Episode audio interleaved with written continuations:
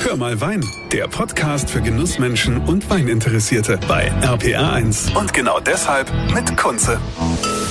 Schön, dass ihr wieder mit dabei seid hier bei Hör mal Wein. Heute bin ich an der Saar unterwegs und zwar äh, in Konz beim Weingut Klaus Piedmont und äh, der liebe Klaus ist jetzt auch bei mir. Äh, Klaus, erstmal danke, dass du Zeit gefunden hast und es ist euch ja immer ganz wichtig zu sagen, dass ihr an der Saar seid und nicht an der Mosel. Ne? Da gibt's ja immer, immer die Mosel und die Saarwinzer, die sind ja sich nicht ganz so einig, wobei ihr doch irgendwie alle im selben Verband seid, oder? Oder? Ja, natürlich. Das ist ja auch notwendig, weil international ist Mosel bekannt und Saar kennt niemand. Man verbindet Saar mit Stahlindustrie, Oskar Lafontaine und lauter solchen Sachen. Und ähm, das ist nicht zuträglich. Wir brauchen den Begriff Mosel. Deswegen sitzen wir in einem Boot.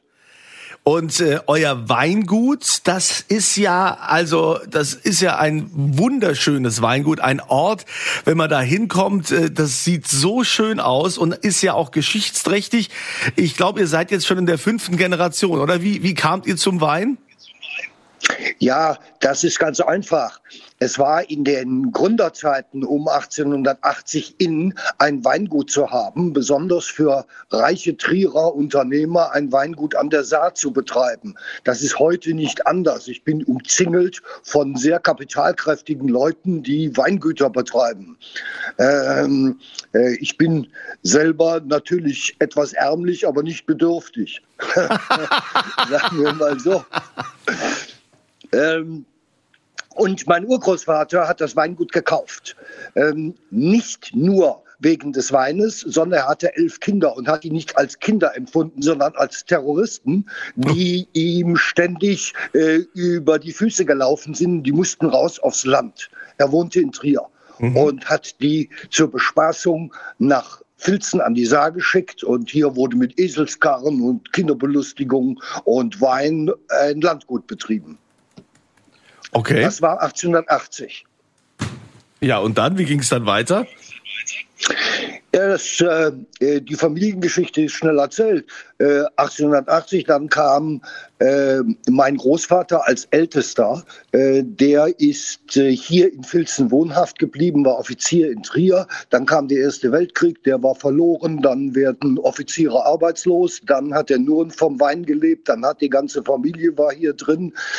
das war keine so besonders glückliche Zeit. Dann kam der Zweite Weltkrieg. Mein Vater war Offizier im Zweiten Weltkrieg verlorener Krieg, arbeitslos, kam hierher, hat Weinbau gemacht, ähm, anschließend sehr erfolgreich äh, Politik im Landtag, hat 1968 bei der Flurbereinigung das Weingut gegen die Familie ähm, verteidigt und gekauft als alleiniger Besitzer. Äh, ich wollte eigentlich Lokomotivführer werden, das hat man mir aber verboten, weil bei uns diese Dampflokomotiven vorbeigefahren sind. Äh, ich musste Winzer werden. Ich komme aber auch sehr gut damit zurecht heute. ähm, die, äh, ich habe das Weingut nach dem Tod meines Vaters mit meiner Frau 1989 übernommen und ähm, wir haben äh, eine ganze Menge aufgerüstet damit. Unsere Tochter ist 27. Äh, sie sollte etwas Anständiges lernen, hat aber selbstständig gesagt, das macht sie nicht. Sie ähm, studiert Weinbau und Kellerwirtschaft, ist zurzeit bei den bischöflichen Weingütern im Qualitätsmanagement, macht berufsbegleitend den Master im Weinbau und wird langfristig nach Hause kommen. Oh ja, und das ist die, fünf, das ist die fünfte Generation. Ja, und ähm, ich gehe mal davon aus, dass man bei euch natürlich hauptsächlich Riesling macht, oder? Wir machen Riesling und 10% weißen Burgunder. Der weiße Burgunder deswegen, es ist Traditionsrebsorte an der Saar seit den 1850er Jahren und äh, er hat nicht diese knallige Säure, er ist etwas weicher, er ist ein typisch trockener Wein, wenn er spontan vergoren ist, ist es eine echte Alternative, bevor mir äh, die Hardliner, deren Frauen ähm, äh, keinen Riesling trocken trinken, abspringen, äh, weil die Frauen woanders einkaufen, ähm, machen wir seit 1982 wieder sehr erfolgreich weißen Burgunder. Neben dem Riesling. Ja, der weiße Burgunder ist ja meistens gilt er auch irgendwie als als bisschen äh, süffiger, wobei es ja das Schöne an der Saar ist, dass ihr halt Weine mit wenig Alkohol macht und die haben halt nur so, so, eine, so eine gewisse Süße immer drin, ne? Ja, ähm, die, die Süße ist notwendig, auch für die Haltbarkeit. Ähm, der Volksmund sagt, die Säure im Wein wäre der Haltbarkeitsfaktor. Äh, das stimmt zwar grundsätzlich, aber er braucht eine Balance mit Süße, äh, um ähm, äh, richtig haltbar zu sein und balanciert zu sein. Ein ganz trockener Wein, nur mit starker, kräftiger Säure, stahliger Säure und Zitrusaromen, altert einseitig und ähm, deren Lebenszeit liegt deutlich unter fünf Jahren. Wohin soll es denn mit deinem Weingut noch gehen? Gibst du das komplett dann ab an deine Tochter oder hast du da noch ein Wörtchen mitzureden? komplett an meine Tochter. Ich stehe nur noch äh, äh, zur Hilfestellung. Ähm, äh, Im Moment äh, geht es mir sehr gut. Ich bin 64 gerade geworden. Ja, wir haben 2,2 äh, Hektar Rasen zu mähen neben den 5, äh, neben den 3,5 Hektar Weinbergen. Und da gibt es immer viel zu tun. Also ähm, es fehlt mir nicht an Arbeit. Wobei du uns ja auch mal so ein bisschen aus dem Nähkästchen erzählen kannst, denn du hattest ja neben deinem Weingut auch einen richtigen, äh, was, was sagt man, ist es ein Verwaltungsjob? Erzähl mal, was du gemacht hast. Ja, pass auf, das war ja so. Äh, also ich war in Geisenheim beim Studium, habe das Studium beendet, kam nach Hause 1982 und äh, äh, wie das diese jungen, fertig studierten Leute so denken, äh, war ich der Schlauste überhaupt, schlauer als die ganzen anderen und als mein Vater und so weiter. Es kam dann zu einem richtigen Generationenkonflikt. Ähm, äh, ich habe die Weine ausgebaut und fertig gemacht. Er hat nur die Hälfte vom Lehrgut gekauft, wobei er im Nachhinein recht hatte. Und ähm, das war alles ärgerlich und dauernd Diskussionen, wie das halt so ist. Hm. Und dann bin ich zur Landwirtschaftskammer Rheinland-Pfalz gegangen. Mhm. Und das war 1982. Äh, das heißt, das sind jetzt 40 Jahre.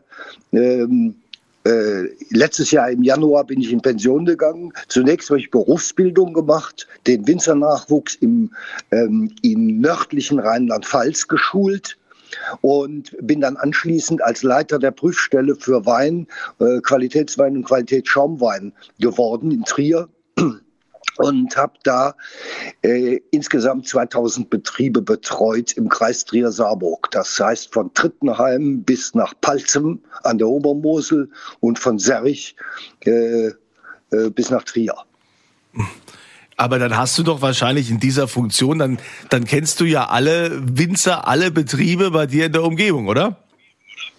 Ähm, sagen wir mal so, ich glaube schon, dass ich 75 Prozent der Betriebe persönlich kenne. Das ist, das ist ein ziemlich hoher äh, Anteil.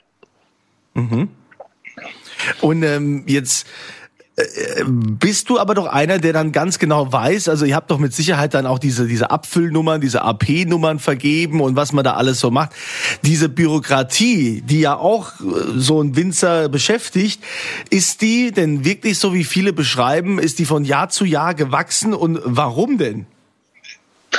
Ja, das ist halt so ähm, diese Bürokratie mit der amtlichen Prüfungsnummer, das war eine Festlegung im neuen deutschen Weingesetz von 1971. Damals war mit der Verwaltung nicht viel los, das ist überhaupt kein Problem gewesen. Es ging alles erzwärts. Äh, 1989 haben wir eingeführt Pflanzrechte EU-Weinbaukartei, Meldewesen und so weiter. Seitdem sind die Daumenstrauben für die Verwaltung von 1989 bis äh, Anfang der 2000er Jahre äh, stetig langsam gewachsen. Seit 2000 fängt diese Verwaltungsmühle an zu galoppieren in ihrem Umfang. Sie wird also wahnsinnig viel größer dauernd. Und das liegt unter anderem an ähm, der Umsetzungsverpflichtung der EU-Bestimmungen. Und das ist sehr unangenehm äh, für uns in, in, in, der Wahrnehmung, weil der Winzer ist nicht nur Landwirt, Produzent, Pflanzenschützer, sondern er muss auch Spediteur, Vermarkter, und Verwaltungsspezialist sein. Sie können heute, also wir können heute, die Winzer, fast alles nur noch online erkunden, abgeben und äh, klar machen. Wenn man das nicht selber kann, online, dann ähm, äh, wird es haarig, dann müssen sie das machen lassen. Das ist enorm teuer. Mhm. Und äh, wir werden ständig verpflichtet in dieser Verwaltung auch ähm, das Nachhaltigkeitsprinzip äh, zu wahren, äh, uns zu organisieren und zu zertifizieren. Nachhaltigkeit heißt zukünftig beständig, sinnigerweise nach den Vorschriften von Kork im Weinbau und auch in anderen landwirtschaftlichen Situationen spricht man von nachhaltig, wenn es zukünftig beständig mindestens zehn Jahre lang ist. Mhm. Das ist für meine Begriffe ein kleiner Zeitraum in der Definition, ähm, aber die Nachhaltigkeit ist in aller Munde und äh, 80 Prozent der Leute, die über Nachhaltigkeit reden, wissen überhaupt nicht, was das ist. Aber äh, das ist ja wieder ein anderes Thema. ja, das ist ein anderes Thema. Ja, aber ähm, okay, das, das heißt aber, dass mittlerweile das doch alles ein bisschen äh, aufwendiger ist, als es noch früher war sehr viel aufwendiger, sehr viel aufwendiger. Ähm, wir, haben, wir haben ganz mannigfaltige Probleme. Äh, der Korkverschluss war immer äh, das Normale für Weinflaschen. Dann kamen jetzt die, kommen die Schraubverschlüsse. Die Schraubverschlüsse sind zurzeit nicht lieferbar. Sie müssen, äh, äh die Winzer müssen ähm, äh, leichtere Flaschen nehmen, äh, weil das Schwerglas mehr Energie verbraucht in der Herstellung. Äh, sinnigerweise werden die Leichtglasflaschen dann in größerer Stückzahl produziert. Die die individuellen Charaktere ähm, der Weingüter mit den unterschiedlichen Flaschen gehen darüber verloren. Ähm, die Leichtglasflaschen gehen in der Box öfters mal kaputt. Dann läuft die ganze, der ganze Wein von einer Flasche über 500 Flaschen drüber und alles mm. ist dreckig. Und lauter solche Sachen. Es ist wirklich, äh, die Probleme sind nicht größer geworden, aber deutlich anders. Und die immer zu lösen, ist sehr spannend. Ja, wie flexibel ist man denn da bei, bei so einer Behörde? Ich meine, da geht's ja auch, da geht's ja auch um, um Existenzen, ne? Ja, äh, die Behörde, ähm, das ist äh, was ich gemacht habe bei der Landwirtschaftskammer, ist eine Auftragsangelegenheit. Das ist ähm, äh, das Land Rheinland-Pfalz hat das Weinbauamt das ist ein amtlicher Charakter in der Landwirtschaftskammer etabliert und wir machen die Qualitätsweinprüfung. Jetzt haben wir, ähm, das sind etwa 10.000 äh, Partien pro Jahr in Trier. Rheinland-Pfalz insgesamt ist ja mit 75.000 Hektar äh, von 100.000 in ganz Deutschland der größte weinbautreibende Bundesland und wir sind schon ziemlich weit vorne mit der Organisation und den Abläufen. Und ähm, äh, es ist halt eine Verpflichtung, bevor man den Wein in Verkehr bringt, ihn anzustellen, probieren zu lassen. Man kriegt eine Prüfungsnummer, die besteht aus ähm, sechs verschiedenen Teilen. Äh, der erste Teil ist die Prüfstelle, die drei ist Trier. Dann kommt eine dreistellige Nummer, die bezeichnet den Ort, in dem der Wein gewachsen ist. Dann kommt eine dreistellige Nummer, das ist die, ähm, Nummer des Betriebes in dem Ort. Dann kommt eine ein- bis vierstellige Nummer, das ist die Partienummer des Weines. Und dann kommt eine zweistellige Nummer, sie bezeichnet den Jahrgang, ähm, in dem der Wein angestellt wurde. Nicht in dem der Wein gewachsen wurde, sondern in dem der Wein geprüft wurde. Und diese Nummer dient zu Kontrollzwecken. Die Weinkontrolle kann überall äh, durch diese Identifizierungsnummer äh, den Wein sofort feststellen, wo er herkommt, äh, seinen Verlauf, wo er gewachsen ist, ähm, äh, wohin er verkauft worden ist. Das heißt, die Rückverfolgbarkeit wird dadurch enorm erleichtert. Und zu Kontrollzwecken haben wir eine Dichte in dem Wein, äh, die hat äh, vier Stellen hinter dem Komma. Und äh, sie identifiziert den Wein eindeutig. Diese Dichte darf nicht mehr äh, als vier Stellen in der vierten Kommastelle abweichen. Ach, je. Wird immer wieder getestet und äh, es ist eindeutig. Das heißt, der Wein, jeder Wein ist, hat einen Fingerabdruck und das ist eine Dichte.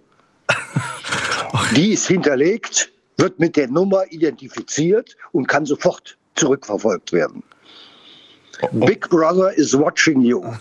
Ja gut, es ist ja auch wichtig im Rahmen der Qualitätssicherung, dass es, dass es sowas gibt. Ähm, aber ich habe einen, einen Freund an der, an der Mosel, der Karl Jupp. Und der Karl Jupp ähm, äh, ist leidenschaftlicher Weintrinker und Weinversteher, der mir immer mal wieder irgendwas zu probieren gibt. Und ich sage dann, mein Gott, ist der Wein so frisch, das gibt's ja Wahnsinn. Also super Wein. Da sagt er, ja, das war noch Wein. Heute wird ja nur noch hier schnell, schnell gemacht und so. Das hat ja mit dem äh, Wein im Ursprung nichts mehr zu tun. Und da war das für ein paar Mark 50 damals im Einkauf ein um, Ruwer Wein, ein Ruwer Riesling äh, aus den 80er Jahren mit einer unfassbaren Frische. Und äh, der sagt, heute wird nur noch schnell, schnell gemacht. Äh, was sagst du dazu, als einer, der so lange in diesem Showgeschäft ist? Hat die Qualität, äh, ähm, hat die abgenommen oder ist es anders? Weil wir lesen ja und hören ja mittlerweile immer mehr, dass gerade die jungen Winzer qualitativ eher noch eine Schippe drauflegen. Äh, also das muss man sehr differenziert betrachten. Wenn ihr sagt, heute wird nur noch schnell, schnell gemacht, dann stimmt das nur bedingt. Ähm, es ist so, wenn man einen Wein von der Ruwer mit Restsüße und Säure aus den 80er Jahren hat, dann ist der nach alter Tradition im Holzfass ausgebaut worden. Er hat lange gelegen und ist erst nach einem Dreivierteljahr bis Jahr abgefüllt worden. Das hat zur Folge, dass das Redoxpotenzial dieses Weines völlig ausgeglichen war. Das heißt, alle oxidierbaren und alle reduzierbaren Inhaltsstoffe sind ins Gleichgewicht gekommen über die Zeit, weil es ist ein Konzentrationsproblem. Mhm. Wenn, man, wenn man diesen Wein dann äh, mit ausgeglichenem Redoxpotenzial abfüllt, dann verändert er sich nicht mehr viel. Das heißt, er macht keine Sprünge mehr wie ein Känguru. Äh, dass er sich binnen drei Monaten dreimal dreht und verändert. Heute werden diese Weine auch noch gemacht. Es ist äh, etwas teurer, es braucht mehr Zeit, das Know-how ist da. Der Markt verlangt aber, dass wir frische, junge Weine möglichst schnell auf den Markt bringen, weil die Kunden sind ungeduldig. Wer zu spät kommt und seinen Wein nach alter Tradition ausbaut und erst im Jahr danach bringt, dann ist der Markt schon aus und er bleibt in der Regel auf seinen Dingern sitzen. Mhm. Ähm, das heißt, man muss entscheiden, möchte man einen Wein für den schnellen Verkauf und die frische junge Wein, der nicht besonders lange hält, in den Markt drücken und damit Geld verdienen und seinen Betrieb sichern? Oder möchte man den Mittelweg gehen, äh, dass er nach einer gewissen Zeit, vier, fünf, sieben Jahre, äh, haltbar ist? Oder möchte man einen Wein machen für die Ewigkeit, der am Anfang noch sehr verhalten schmeckt und in seiner Entwicklung langsam geht? Ähm, gut sortierte Betriebe machen alle drei Dinge. Und ähm, äh, das ist, das ist äh, eine, einerseits eine Philosophie, andererseits eine Schwierigkeit, wo wieder die Verwaltung kommt, nämlich die Finanzverwaltung. Man hat Weine im Keller liegen, wofür man Platz braucht, äh, die reifen müssen. Äh, das Finanzamt rechnet Vorräte als Gewinn. Das heißt, Vorräte sind steuerpflichtig wie ein Gewinn. Mhm. Und ähm, äh, ohne dass man sie liquidieren konnte, also Liquidität schaffen konnte. Und das ist halt sehr schwierige Situation. Also das ist dann schon ein bisschen komplexer. Sehr komplex ist das, sehr komplex. Auch nicht alle Weine eignen sich ähm, für die Ewigkeit zum Ausbau.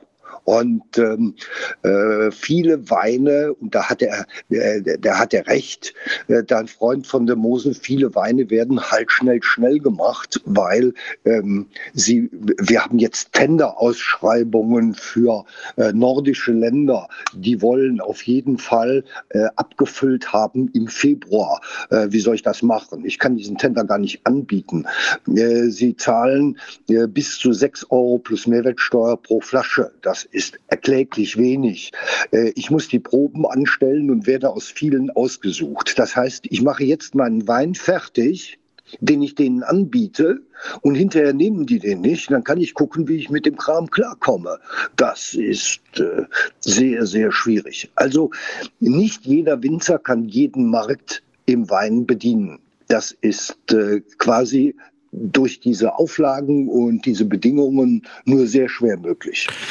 Was ähm, müsste denn deiner Meinung nach heutzutage, was gerade so in der, in der, Verwaltung ist oder an Auflagen für Winzer, was müsste denn äh, vereinfacht werden oder was wäre deiner Meinung nach nötig, um es den Winzern ein bisschen leichter zu machen?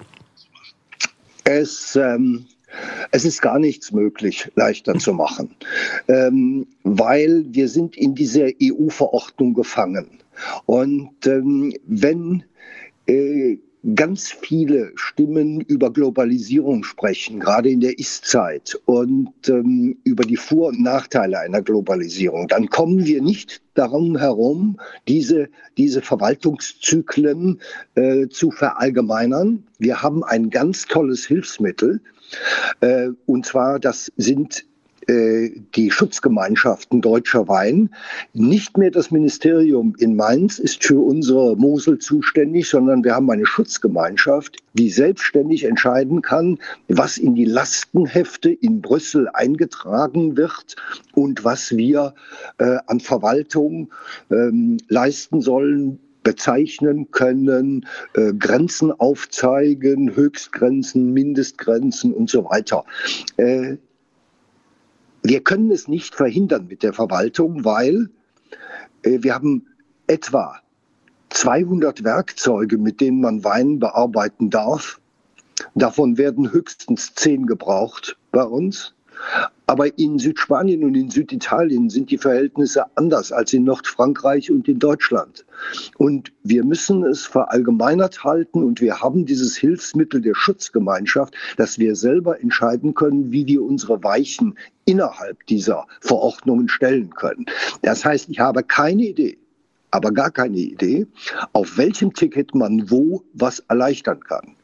Aktuelle Diskussion ist, äh, dass das Schutzgebiet Mosel äh, keinen Pflanzenschutz mehr treiben darf. Das stimmt so nicht. Äh, die Verordnung sagt, in Schutzgebieten darf kein Pflanzenschutzmittel mehr ausgebracht werden. So, nun ist es so, von Schweich bis Koblenz ist die Mosel komplett Schutzgebiet. Das hieße, wir durften keine Pflanzenschutzmittel mehr ausbringen, der Weinbau ist tot, die Kulturlandschaft geht kaputt. Mhm. Der Aufschrei ist riesig. Das wird so nicht kommen. Aber äh, diese Auflagen für die Schutzgebiete werden bleiben. Und für die Mosel wird dann eine definitive Ausnahmegenehmigung erteilt. Anders geht es nicht, weil äh, die Schutzgebiete in Europa überall schutzwürdig sind und man muss Allgemeinverfügungen machen, weil auch das äh, Europaparlament und die Parlamentarier müssen mit ihren Verordnungen in gewissen Grenzen bleiben, damit sie das verwaltungsmäßig überhaupt schaffen.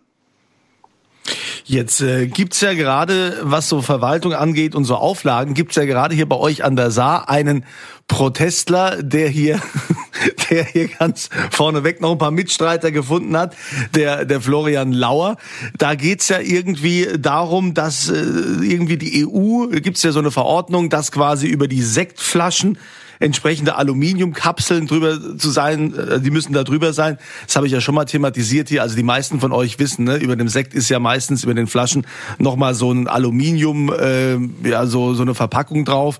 Und dann ist da nochmal so ein Draht, der den Korken hält. Und da hat der Florian ja gesagt, äh, er sieht das überhaupt nicht ein, weil Umweltschutz äh, steht hier in, äh, das steht ja völlig im Missverhältnis. Für was muss dann diese, diese Flasche Sekt da noch verpackt werden? Und da sind sie jetzt, glaube ich, irgendwie ähm, bei der EU im Clinch, oder? Hast du das auch mitgekriegt? Ja, selbstverständlich. Ich habe das sehr gut mitgekriegt. Ähm, das Müsli, das ist diese Verdrahtung des Korkens, muss mit einer Kapsel ähm, verdeckt werden. Diese Kapsel hat eine Mindestlänge und diese Verordnung stammt aus den äh, Ende der 60er, Anfang der 70er Jahre. Festgelegt wurde sie vom Deutschen Sektverband. Der Deutsche Sektverband ist ein sehr mächtiger Verband. Er ist mit dem Kellereiverband zusammen wesentlich mächtiger als der Weinbauverband. Der Florian Lauer macht 2000 Flaschen Sekt. Schloss Wachenheim in Trier alleine äh, 69 Millionen Hälse. So, so weit die Verhältnismäßigkeit. Ich brauche kein Aluminium. Das kann, ähm, das kann äh, auch eine in Papierform sein. Ähm, Fürst Metternich zum Beispiel stellt das vor. Die Fürst Metternich äh, Sektflaschen haben einen, äh, einen Papierkordel unten drum, ja, wenn man das genau sieht, auch als Umweltschutzgründen. Aber die Sektflasche darf nicht voll sein. Wenn man sie ganz voll macht, ist die Elastizität weg. Äh, bei der Ausdehnung des Sektes plus dem Druck, der in der Flasche ist. Das zweite ist, würde die Flasche Sekt, die Sektflasche ganz voll gemacht werden, knallt der Korken nicht, wenn er aufgemacht ist. Ein, ein Sektkorken, der nicht knallt, will niemand haben. Äh, macht man jetzt keine Kapsel drauf.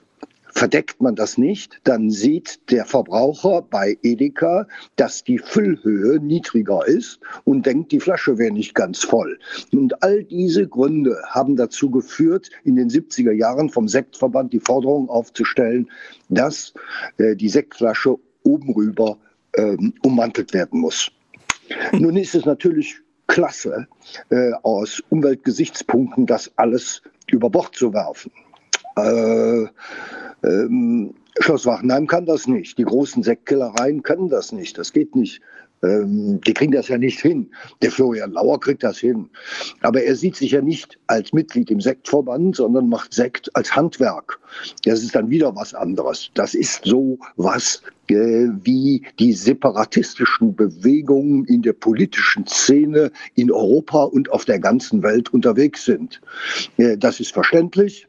Das ist auch in Ordnung so, ähm, diesen Klageweg zu beschreiten. Ich hätte zu sowas keine Zeit, aber äh, kann man machen. Dann möchte ich mich an dieser Stelle nochmal ganz herzlich bedanken bei dir, lieber Klaus. Ich wünsche dir alles Gute, auch alles Gute natürlich bei der Weingutsübergabe dann an deine Tochter, dass sie das mindestens und wenn nicht noch besser macht als du.